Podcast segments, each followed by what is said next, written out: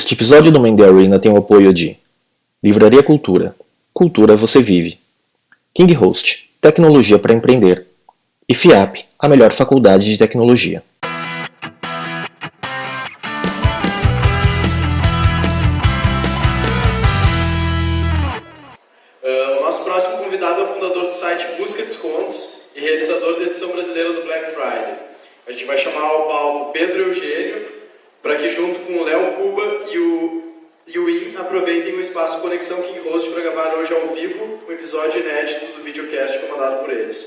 The Arena.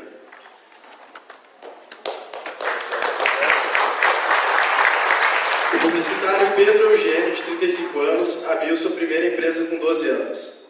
É fundador do Busca Descontos, site de ofertas que, que possui a maior base de e-mails dos consumidores brasileiros.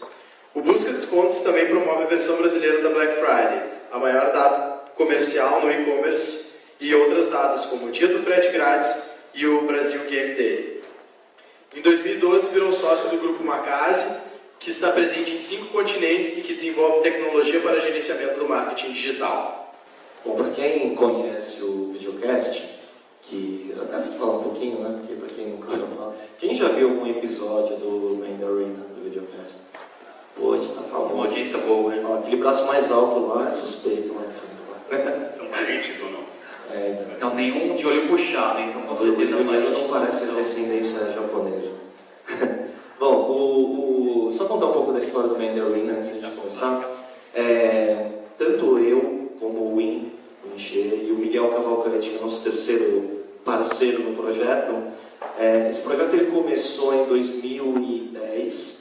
É, nós todos somos empreendedores, a gente está aí trabalhando em tecnologia há mais de 15 anos, todos nós é, cada um nos seus negócios, e a gente quis montar um, um programa de conteúdo, um videocast né, distribuído por YouTube, por iTunes, é, fazendo um pouco de benchmark com o que estavam fazendo lá fora. Né? Então, é, o Kevin Rose estava fazendo Dignation, o Jason Calacanis, o Jesuíta Startups e tal, e a gente queria começar a formar um acervo de entrevista com fundadores de empresas inovadoras, né? e basicamente no mundo de startups de tecnologia, para bater um papo e, e ouvir a história do- de vida de seus negócios e as lições é, que eles tinham para ensinar. E hoje a gente tem o, provavelmente o maior acervo de, de entrevistas com fundadores de empresas de tecnologia.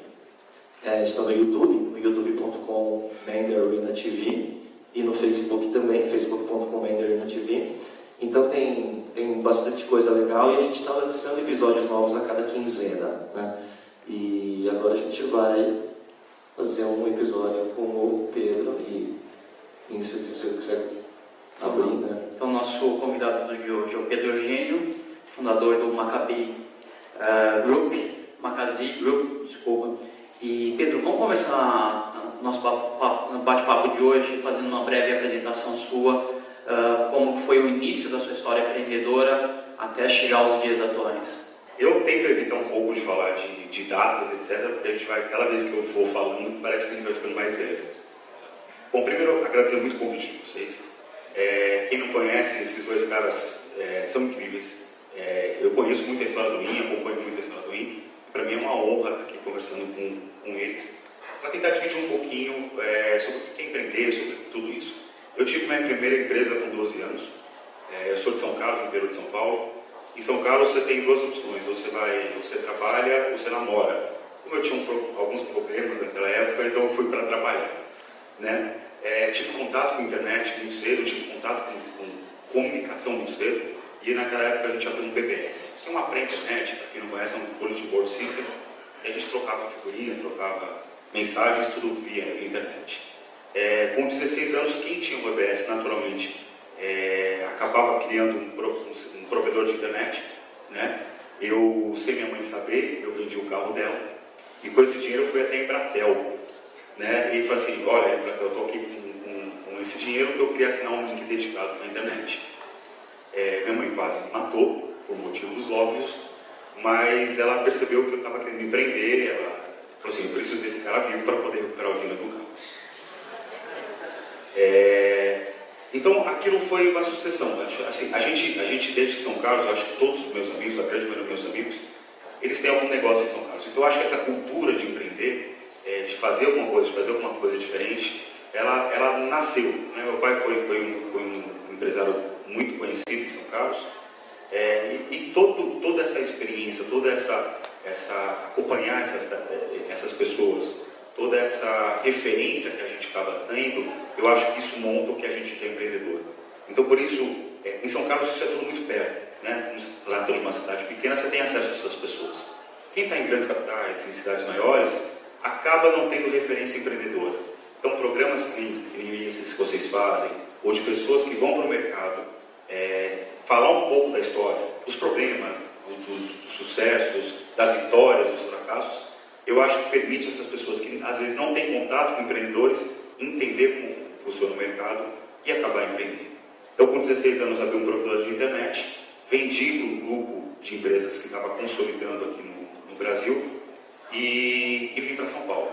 Porque eu fiz, como todo mundo imagina, eu fiz um monte de besteira, principalmente de marketing. Eu lembro de uma história é, que a gente anunciou o provedor, a gente fez uma parceria, a gente fazia muita parceria, porque não tinha dinheiro, obviamente. A gente anunciou o nosso provedor na, em outdoors, aquela ainda era permitido. E eu lembro que a gente comemorou a primeira ligação né, do primeiro cliente. Quando a gente entendeu, o cara, olha, queria ser na internet. E aí, aí eu olhei para o meu, meu sócio, olhei para os meus caras que trabalhavam comigo e, cara, a gente esqueceu de definir o preço que a gente ia vender o produto. Né? Então, essa, essa, a gente, era tudo muito rápido, era tudo muito acontecendo, a gente não tinha nem definido o preço. Então, eu falei, poxa, eu não quero mais errar desse jeito. Então, vim para São Paulo, me mudei para São Paulo para estudar publicidade, estudar marketing, para juntar com a, tecnologia que eu tinha acabado de aprender. Eu acho que essa junção me permitiu fazer esses negócios, esses projetos que a gente acaba, que eu tô, que eu tô tocando aqui em São Paulo, em São Paulo e no Brasil. Legal. E o mais recente deles é o Macasei Group, que ele tem base em um, no grupo francês, no, no Media, que é seu, são seus sócios atuais. E entre esses negócios tem Uh, eu acho que para entender de, forma, de uma certa forma a origem para você foi o busca descontos também uh, e o Black, próprio Black Friday. Conta um pouquinho dessa história, como surgiram essas ideias e o que, que atraiu tanto os franceses para virar seus sócios quanto você uh, para abrir espaço para eles entrarem na sua empresa. Tá, e eu acho assim, é... primeiro para mim é sempre foi uma somatória, né? o busca descontos, o conhecimento do até voltando lá atrás, é tudo uma junção de aprendizado, né? Toda experiência você vai aprender. Errei pra caramba com o PBS, errei pra caramba com o professor, é, erro muito com as empresas atuais, mas eu sempre olho como aprendizado. Você vai somando isso vai tentando melhorar. Então, o Busca Descontos foi um hobby meu, eu fazia de final de semana, começou a crescer, é, e a gente fez o Black Friday sem intenção do que é hoje. Né? A gente criou o Black Friday para divulgar o Busca Descontos. E hoje o Black Friday, em, em, algum, em alguns momentos, ele, ele, vira muito maior do que o busca de descontos. E, e com esses aprendizados, com busca de descontos, com Black Friday, eu estou muito perto do varejista, né? estou muito perto do e-commerce. E, e aí que eu acho que eu começo a, a dividir um pouco das pessoas que procuram a história do empreendedor. Né? Por estar perto desses caras, é, a gente está falando sobre isso, a gente vê muito problema nesses caras. Né? É, eu, tudo que eu faço na minha vida é sempre tentar resolver algum problema, principalmente de uma empresa ou de um cara que tem dinheiro para pagar para resolver esse problema. Né? É, muitas pessoas vêm até mim e falam, poxa, Pedro, eu tive uma ideia de um aplicativo. Eu falei, cara, as pessoas estão dispostas a pagar por isso? Né? Onde você vai ganhar dinheiro com isso? E muitas vezes não existe essa resposta. Então, eu, assim, eu acho que aprender, você tem que aprender, construir negócios para resolver problemas de pessoas que têm dinheiro para pagar por eles. Né? É, então, todo esse conhecimento que a gente teve, a gente acabou com busca de pontos, Black Friday e agora culminou no Magazine.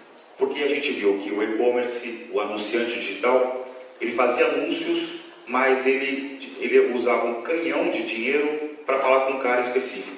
Então, com essa tecnologia que a gente chama de DMP, que é um Data Management Platform, a gente consegue gerar campanhas, é, primeiro conhecer o consumidor desse cara, é, entender o consumidor desse cara, usando os próprios dados, que é infinitamente menor do que você comprar dados de terceiros, e com esses dados coletados, a gente consegue fazer targeting e retargeting. Acho que retargeting todo mundo já conhece, mas ainda targeting é um negócio que ainda é muito pouco explorado no Brasil.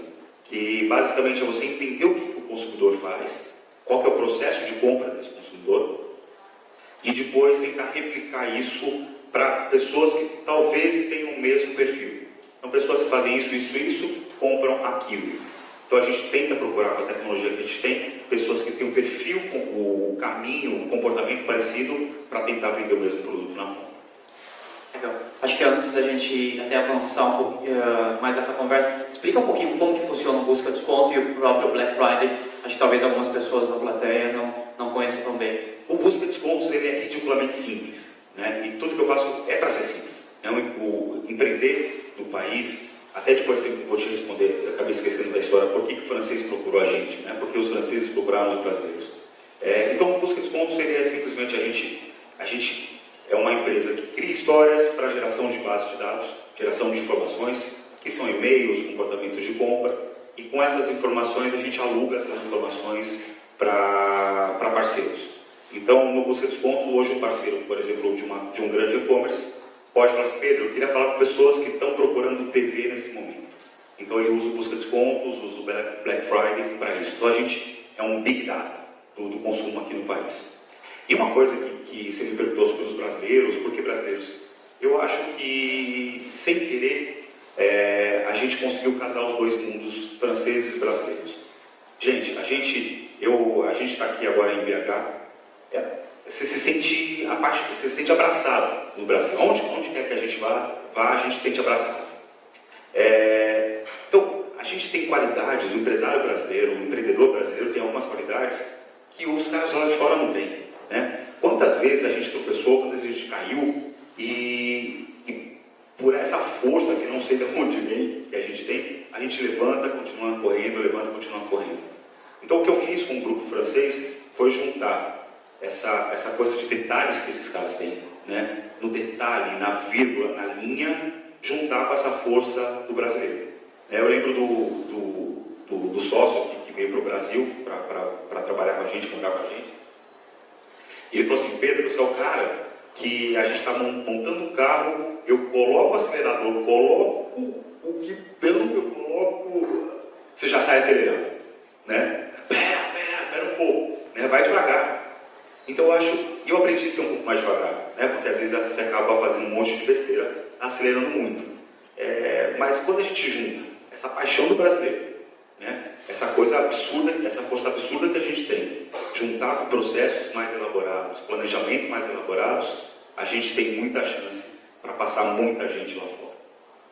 Pedro, uma coisa que você falou até no café lá fora, você falou assim, eu não me considero um CEO, né? não tenho casca para me colocar esse título, né? É... Como que você vê isso, né? Como você vê o seu papel dentro das organizações que você lidera?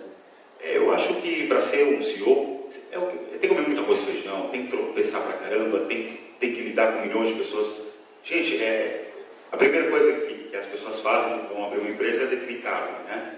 Eu demorei 300 anos para definir o cargo nas minhas empresas. Eu não tinha atendimento, eu tinha anjo do cliente, eu não tinha, eu não tinha programador, eu tinha cientista maluco, então, porque a gente fala assim, cara, tem que aprender, tem que consumir. Então, eu nunca me considerei como CEO. Eu sempre falava que eu era um multiplicador, né? Que pegava uma ideia de algum funcionário nosso e tentava multiplicar.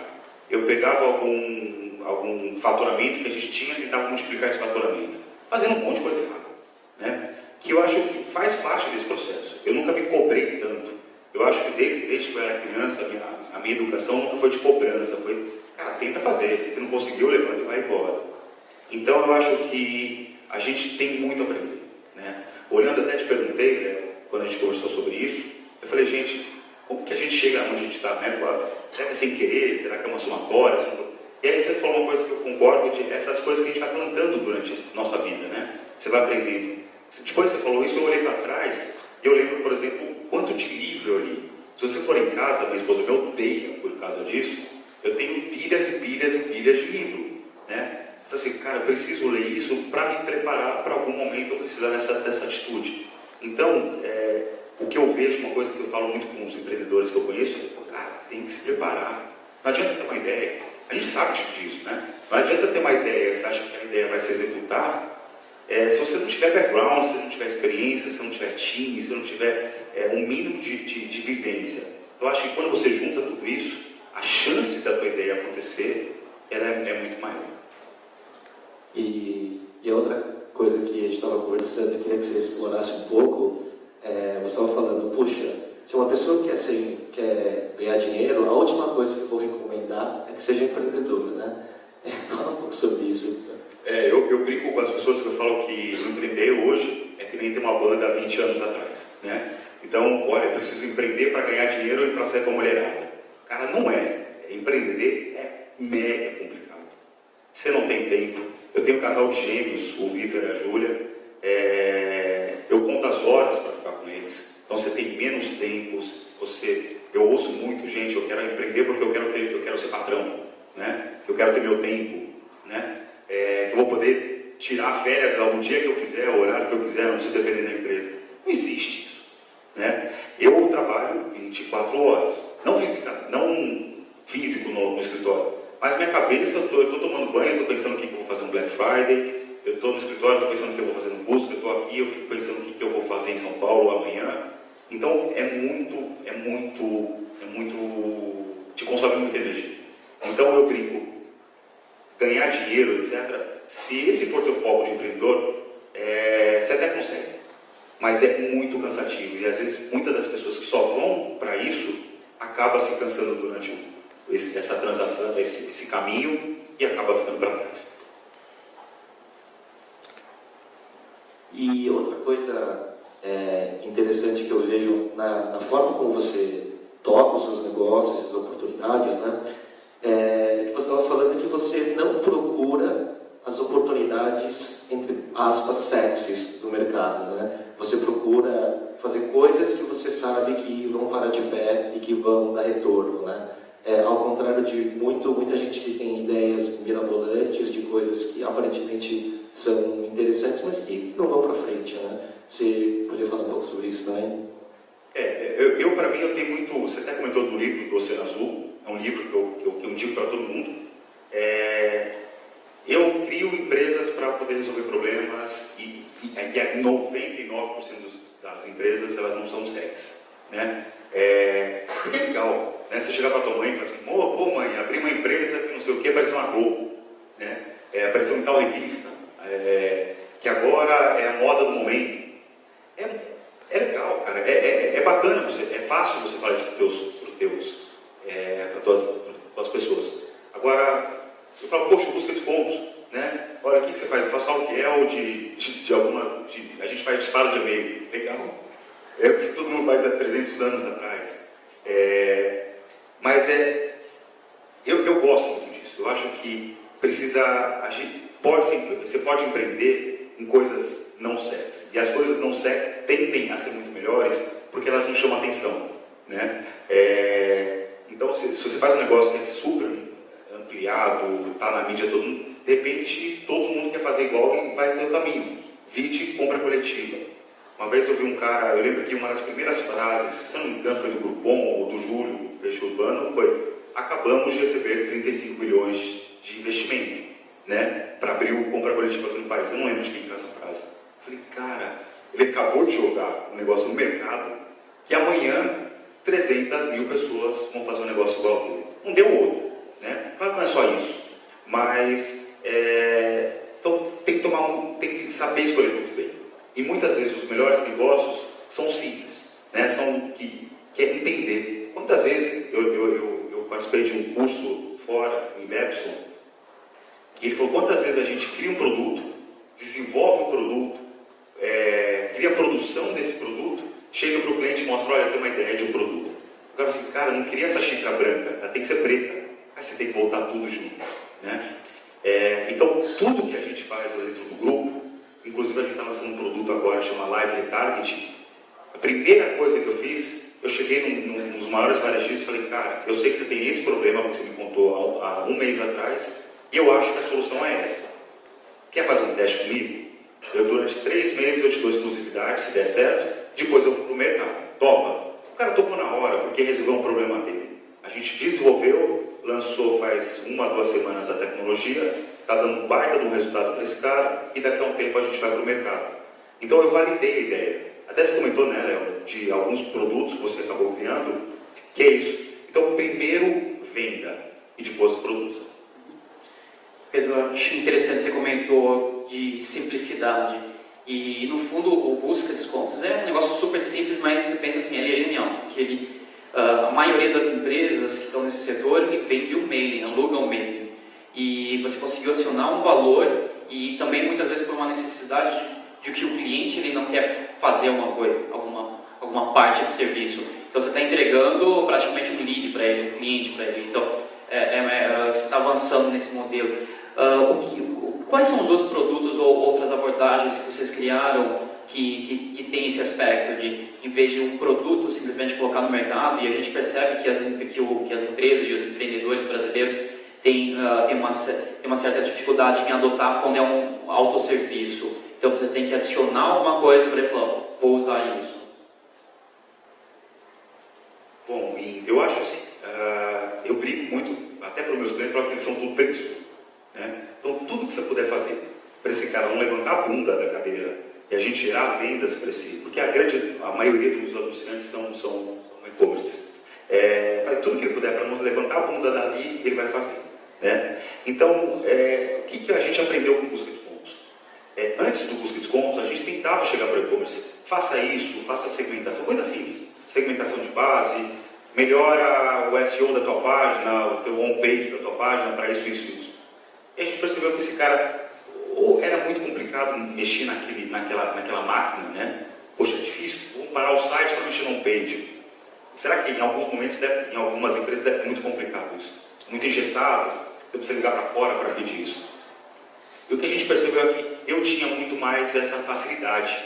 Né? Por ser pequeno, por ser flexível, eu em uma ligação do CEO, né? eu ligava para o meu CTO, cara, muda tudo. O cara parava e mudava tudo.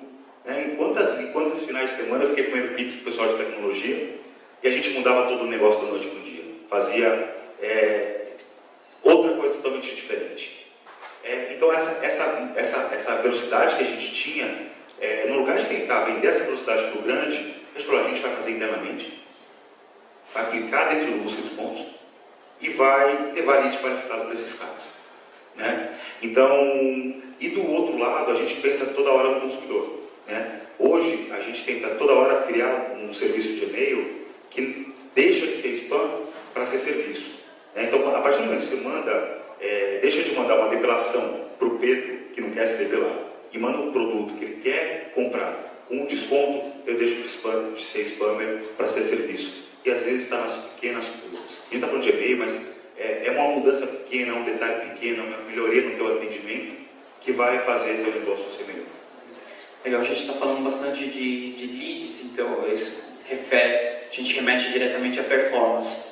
Uh, só que também tem um outro lado do marketing que é o branding. O quanto nossos varejistas uh, investem em branding e, e um versus o outro, essa solução ou essas ferramentas, quando são utilizadas e quando deveriam ser mais equilibradas ou não são? Eu acho que não existe um equilíbrio ainda. Eu acho que poucas pessoas entendem que é, o branding ele é um fator impressionante para a conversão. Né? É, quantas e quantas vezes eu vejo um e-commerce e falo, poxa, minha página está com problema, é, minha compra de mídia está com problema. Não, o problema é tua marca, caramba. caramba né? A pessoa entra aqui, nunca viu você na frente. Você acha que o cara que nunca te viu na frente não tem um pouco de de você não faz um pouco de construção automática que vai da noite para o dia começar a comprar no e-commerce, a não ser que você, você baixe o preço lá no chão, que não vale a pena, é, a chance de converter é muito menor. Então, eu acho que existe um casamento. Né? Quando eu falei, por exemplo, de target e retarget, eu acho que o target, que ainda é pouco utilizado no país, é uma grande ferramenta de, de, de, de branding. Né? Onde você fala, poxa, eu queria que as pessoas do sexo tal, é, de idade tal, de tal perfil, começassem a conhecer minha empresa. Então para de pegar esse 1 bilhão de dólares que você ia gastar no Globo e gasta 10 mil reais para aquele público, para aquele perfil que você sabe que tem preferência, que poderia ter preferência pelo teu produto, começar a ver a tua marca. É, e eu acho que a construção de marca, principalmente com o digital, ela não só passa pela divulgação da tua marca, ela passa pela experiência de compra. Eu vejo, quantas vezes eu vi isso em programas que vocês, é, de pessoas que vocês entrevistam, da construção da experiência de compra. Né? Por exemplo, eu tenho um super amigo que é dono de uma das maiores logísticas do país, né? de porta a porta. Ele falou para mim, Pedro, o cara gasta milhões na Globo, milhões no site, milhões em custo de aquisição e chega para mim, Pedro, o fulano, eu só vou pagar 10 centavos na sua entrega porta a porta para São Paulo. Cara, como que eu consigo é, construir uma experiência legal para esse, esse cliente que quer pagar 10 centavos a entrega se ele não me paga dinheiro? Eu não tenho condição de pegar um, um, entregador mais qualificado, mais instruído. Não dá, eu tenho que fazer coisa, tem que tirar milagre, tem que pegar um cara, no lugar de fazer 20 entregas por dia, tem que fazer 100. Esse cara, na última entrega, vai mandar, vai jogar pela, pela parede o teu produto. Então, tudo, toda a construção, ela não só passa na marca, mas ela passa também na construção, na entrega e até a entrega do produto na casa do cliente. E quais são, os, tipo, quais são as formas que você consegue adotar e como você, pessoalmente, como empreendedor, vai decidir por uma escolha de vou nessa oportunidade, não vou naquela, porque você está inserindo no dia a dia das empresas, você consegue detectar o tempo todo. Como você acaba escolhendo o que, você vai tentar explorar? Oi, eu vou ser muito transparente. Eu, é, diferente de muito empreendedor, eu, eu, sou meio acelerado, né? Então, como eu contei para vocês. É, mas eu acho que aprendi, acho que amadureci, acho que esses anos aí me, me, me permitiram. O que eu vejo muito é, eu converso muito com o varejo, né? É, eu converso muito com meus clientes. Uma coisa que eu aprendi com os franceses é, cara, se você está sentado 20% do tempo na tua cadeira, como CEO, né, ou como multiplicador, você está errado. Você tem que estar no mercado, você tem que estar conversando com os caras, você está conversando com os clientes, conversando com o consumidor, toda hora para entender. É, o que eu tenho, tive a sorte, a bênção lá dentro do meu escritório, a gente montou um time que a operação do dia a dia, ela está bem legalzinha, tem, tem problemas, claro, mas acho que de uma maneira geral está muito bacana. Então o dia a dia se resolve. E o meu papel lá dentro do grupo é ficar entendendo problemas, entendendo oportunidades, entendendo as dificuldades desses caras e tentar criando solução. Eu, o pessoal, por exemplo, no escritório fala para mim, Pedro, quando você viaja para fora e vê um monte de opções, softwares novos, o pessoal foge de mim em São Carlos, né, em São Paulo. Puta, lá vem o Pedro com um monte de ideia nova. É, então a gente conseguiu lá dentro do grupo balancear um pouco isso o dia a dia, que paga a nossa conta, que paga tudo no nosso dia, mas sempre tendo algum tempinho no nosso dia para tentar fazer alguma coisa diferente. Legal, você comentou que uma das razões também do envolvimento com os franceses é o amadurecimento do mercado de lá para que eventualmente possa se trazer algum, alguma ferramenta, alguma tendência para cá. O que você enxerga acontecendo no mercado digital uh, e no comércio eletrônico já é praticado lá que a gente poderia esperar para os próximos anos no Brasil? eu, eu falo que eu, eu, tive a sorte de ter uma bola de cristal, né? Porque eu olho, eu converso muito com eles para ver o que acontece lá. Em algum momento, antes, mas antes era cinco anos, agora menos tempo, a gente vê o que a gente vê lá fora é um crescimento muito grande que a gente já vê aqui no Brasil. É, um é, é o que eu estou aplicando, porque a gente viu oportunidade lá fora e aqui no Brasil é, é, na, é a Oceano Azul, Oceano Branco, nem sei se existe isso, porque ninguém faz essa coisa de mexer com Big Data para ativação de marketing. É, e uma coisa que, que eu que eu, que eu, que eu tô aprendendo, quando você vai ficando velho, você vai falando de ciclos, né? É, se eu falasse 10 anos atrás, o que é ciclo? Ah, já foi assim há 10 anos atrás. Agora a gente vai ficando velho, a gente enxerga de, de fato esses ciclos.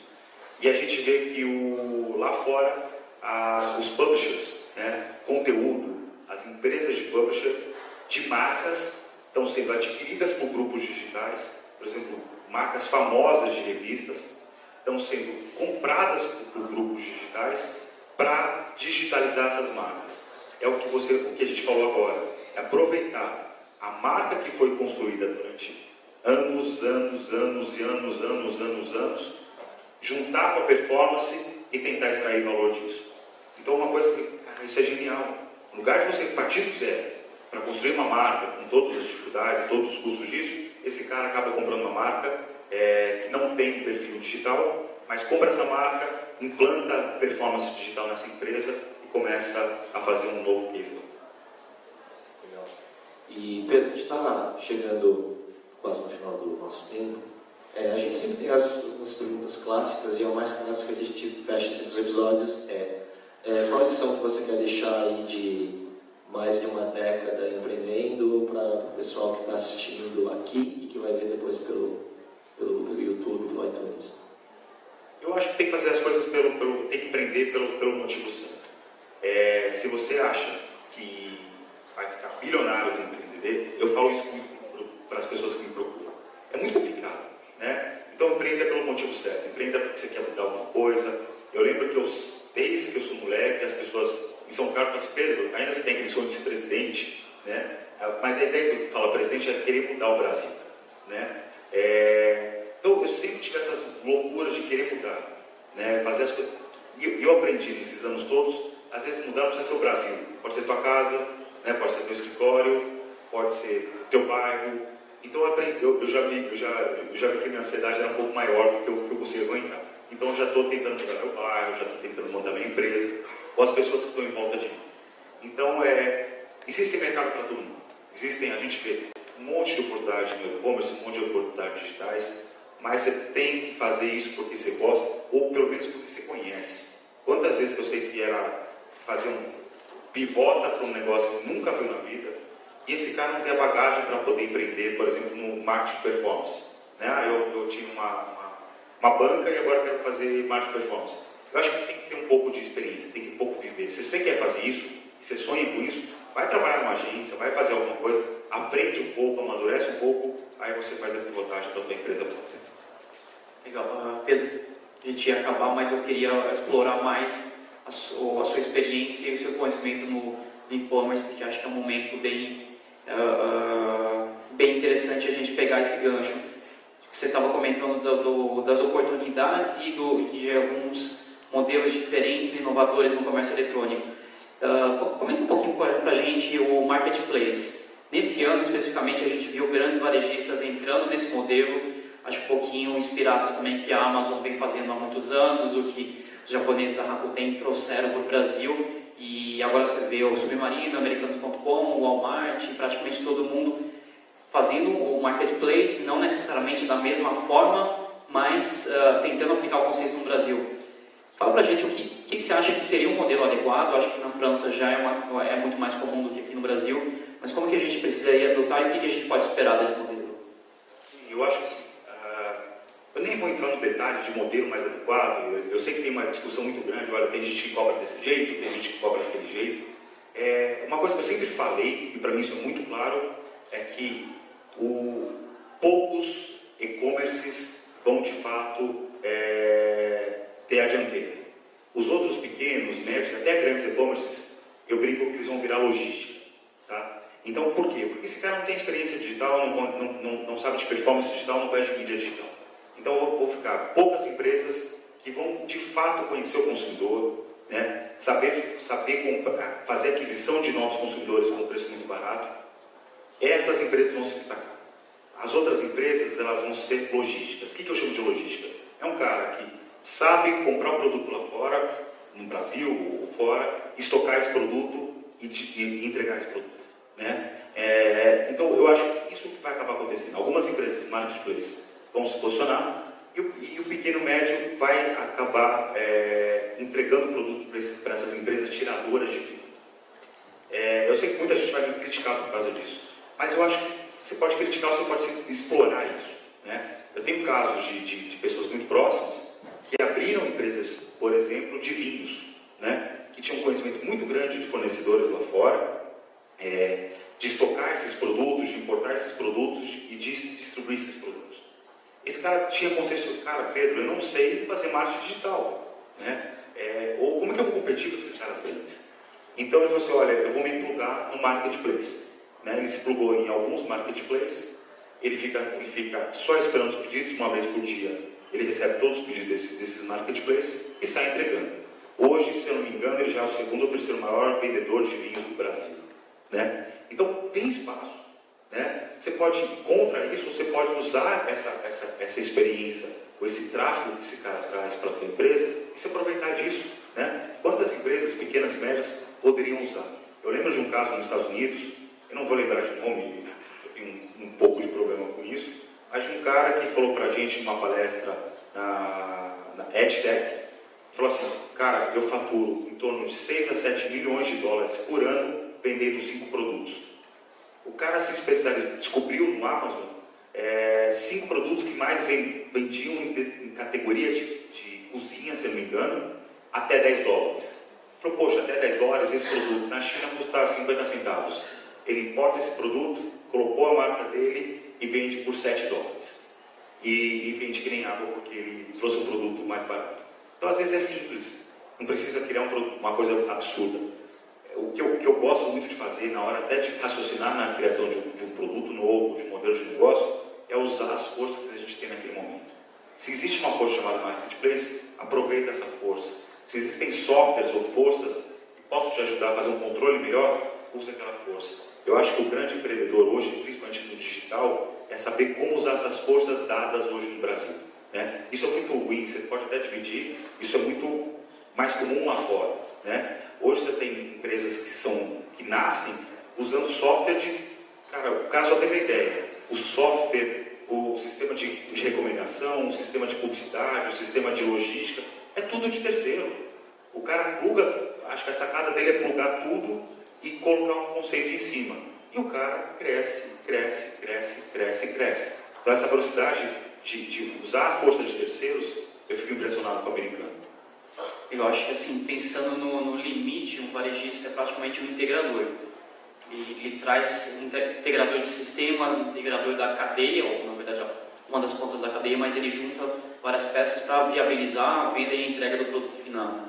E agora, pegando essa, essa abordagem que você fez, a gente poderia pensar que talvez o pequeno e-commerce ou o empresário do e-commerce talvez ele não precisasse nem ter um site. Queria te provocar nesse assunto. Não, não precisa. Ele precisa, ele precisa se juntar a pessoas que sabem vender. Né? Se ele sabe vender, se um dom do marketing digital, ok, caminho sozinho. Né? Você sabe, já tem uma experiência, já tem parceiros, sócios que possam dar conta disso? Sim, vá. Mas eu te garanto que não precisa disso. Né? Hoje, de novo, pluga no marketplace. Existem outras opções. Né? Pluga no marketplace. A gente vê histórias histórias aqui no Brasil, Netshoes da vida, né? de no começo se plugando algum marketplace para começar a ser divulgado. Né? Então, tem histórias. E, de novo, não significa que é, agora é só marketplace. É história. Não, tem marketplace. Você pode construir sua marca, você pode, você pode fazer teu, teu caminho separado. É, mas, de novo, talvez, pelo menos, que eu gosto muito desse modelo de usar terceiros, é pelo menos para validar a tua ideia. É, eu, chamo, eu muito de validar a ideia. Então, olha, agora eu vou vender bolo na internet. Será que é um negócio legal? Não dá se gastar 100 mil para instalar um software, para instalar teu sistema 300 mil em centro de distribuição em cada ponto do Brasil, cara, começa a testar um marketplace, coloca bolo lá dentro e vê se vende. Se vendeu, deu aderência e as pessoas estão que nem malucas comprando o teu produto, aí está na hora de você pensar seriamente em, em, em, correr sozinho. Mas até aquele momento você pode baixar a sua ideia com um custo muito reduzido. Eu acho que você pegou, só para fechar aqui, o exemplo que você deu na Netshoes, não sei se todo mundo conhece, uma das grandes alavancas que eles tiveram foi ser a categoria de calçados dentro do Americanas.com. Uh, ah, isso antes do, dessa grande explosão que eles tiveram nos últimos cinco anos. Legal. Então, Pedro, eu queria agradecer a sua, presença. Acho que talvez o pessoal tenha perguntas, mas é, a gente vai agora para o painel, né, junto com o time que vai voltar aqui para o palco. E, mas obrigado pela, por mostrar a sua história e as lições.